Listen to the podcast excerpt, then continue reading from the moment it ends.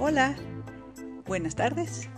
En esta ocasión vamos a hacer una visita al pueblo mágico de la colonia industrial. Esta colonia fue fundada por los años 20 por dos arquitectos muy famosos en esa época y muy reconocidos. No hacían cositas chafas, ni feas, ni corrientes. Ellos planearon una colonia con todos los servicios, que tuviera avenidas, mercados, dos escuelas, dos parques, sus iglesias. Construyeron una casa muestra muy bonita de aquella época, que era tipo californiano, que podrás encontrar también en la colonia del Valle, con acabados finos, tenía drenaje profundo, iluminación y la construyeron al norte de la ciudad. Como saben un poco la historia, cerca del Cerro del Tepeyac ya había construcciones prehispánicas. Entonces esta colonia era un poco seca, mi mamá lo que me cuenta, que desde la colonia industrial se alcanzaba a ver la basílica porque no existía todavía esos frondosos árboles que ahora tenemos y no había edificios muy altos, aunque la casa muestra era de dos pisos.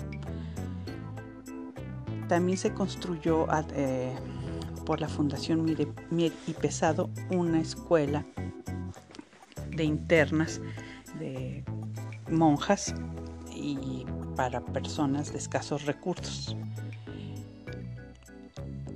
Contó con avenidas grandes, muy comunicadas hacia el centro de la ciudad y hacia lo que se llamaba en esa época la carretera. La carretera te llevaba al Estado de México y te conectaba con el Estado de Hidalgo y podías por ahí acceder a las muy famosas pirámides de Teotihuacán.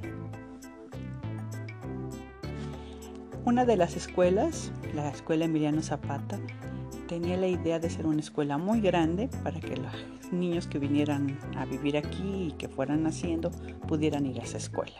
Contaba con una alberca semiolímpica y dos famosos muralistas hicieron, pintaron ahí un mural. Eh, bueno, la construyó Juan O'Gorman, la primaria, y pintó el mural el arquitecto Pani. En el Parque María Luisa se filmaron varias películas, entre ellas una muy famosa de tinta que se llamaba Los Revoltosos. La mayoría de las escenas fueron filmadas ahí. Se pidió una casa de las casas que les digo grandes, muy bonitas, de dos pisos, con sus mosaicos originales, traídos de Puebla. Eh, la madera eran maderas preciosas y en un balcón donde Tintán da una serenata también todavía se conserva la casa. Por aquí han desfilado y hemos, bueno, han visto, porque pues a mí nada más me han tocado los últimos, eh, personajes un poco famosos y de la tele. Que bueno, pues la idea es invitarlos a que vengan a hacer el recorrido con nosotros, ya que podamos salir. Búsquenos como Travel with Lali en un futuro estaremos abiertos para todos. Au revoir.